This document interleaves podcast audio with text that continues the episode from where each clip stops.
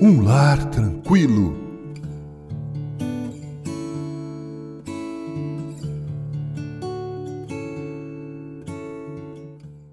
Lemos no Salmo 91, verso 9 o seguinte: O Senhor é o meu refúgio, fizeste do Altíssimo a tua morada.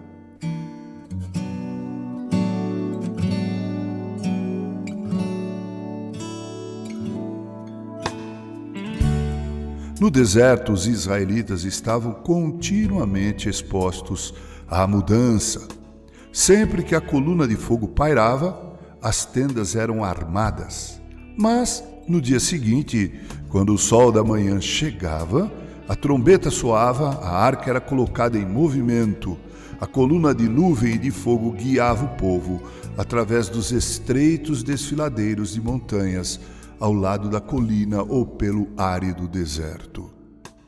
Eles mal tinham tempo de descansar um pouco antes de ouvir o som de: Vamos, este não é o seu refúgio, vocês ainda precisam seguir viagem para Canaã. Eles nunca ficavam muito tempo em um lugar, nem mesmo poços e palmeiras podiam detê-los. No entanto, eles tinham um lar em seu Deus a coluna de nuvem era seu teto e sua chama à noite, seu fogo doméstico. Eles precisavam seguir de lugar em lugar, mudando continuamente, nunca tendo tempo para se fixar e dizer: Agora estamos seguros, neste lugar devemos habitar. Ainda assim, diz Moisés, embora estejamos sempre mudando, Senhor, tu tens sido o nosso refúgio de geração em geração. O cristão não conhece mudanças em relação a Deus. Ele pode ser rico hoje e pobre amanhã.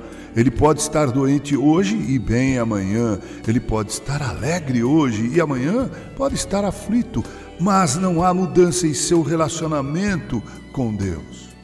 Se ele me amou ontem, ele me ama hoje. Minha mansão perene de descanso é meu abençoado Senhor que as perspectivas sejam frustradas, que as esperanças sejam destruídas, que a alegria seque, que o mofo destrua tudo, mas não perdi nada do que tenho em Deus. Se tu para mim uma rocha em que me acolha.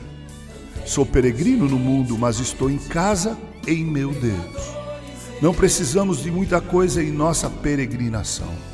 Devemos levar apenas o essencial em nossa mochila, como nossa bagagem. Devemos crer que o Deus no qual habitamos supre as nossas necessidades. Não foi Ele quem fez descer o maná do céu? Não foi Ele quem mandou as codornizes? Não foi Ele que fez sair da rocha água? Deu vitórias sobre os inimigos? Curou as feridas? Não foi Ele? Sim. Sim, o Deus Todo-Providente cuida de mim e cuida de você até que cheguemos à nossa Canaã celestial.